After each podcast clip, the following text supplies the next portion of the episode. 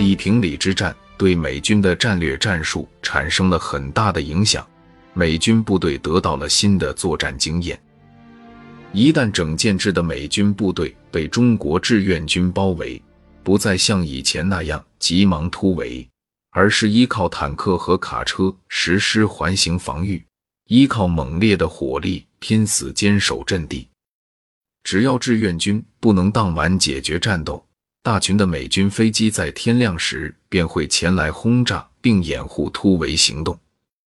而联合国军的被围部队在坦克与大炮的直接掩护及空军支援下，往往突围都能成功。战后，二十三团和法国营获得美国总统的优异服役部队嘉奖令。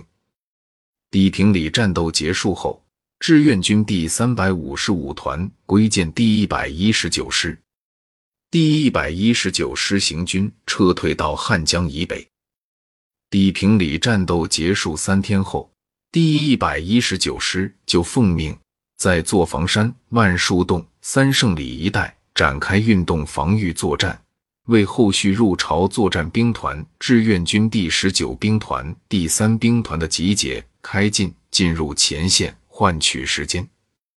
运动防御作战持续了二十八天，第一百一十九师共进行大小战斗一百九十余次。先后与美一师、美二十四师、美二十五师、美七一师、土耳其旅、英国二十七旅、韩六师各部交战，计歼敌五千多人。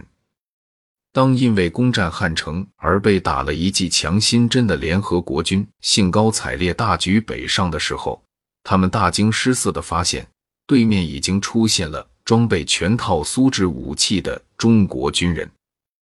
三月中旬。志愿军第二批入朝参战部队的部分兵力开始正式接敌，到第四次战役彻底结束，首批志愿军已经在血雨腥风中苦撑了整整八十七天。进入三月下旬，美国侦察机开始发现，在通往前线的道路上运动着大批步行的中国士兵。主要由骡马组成的运输队，经常在山间小路上绵延十几公里。前所未有的大规模卡车车队在公路上移动。无线电监听中不断出现新的部队番号，越来越多的情报都在提醒着联合国军，中国人正在策划一场大规模的全线反攻。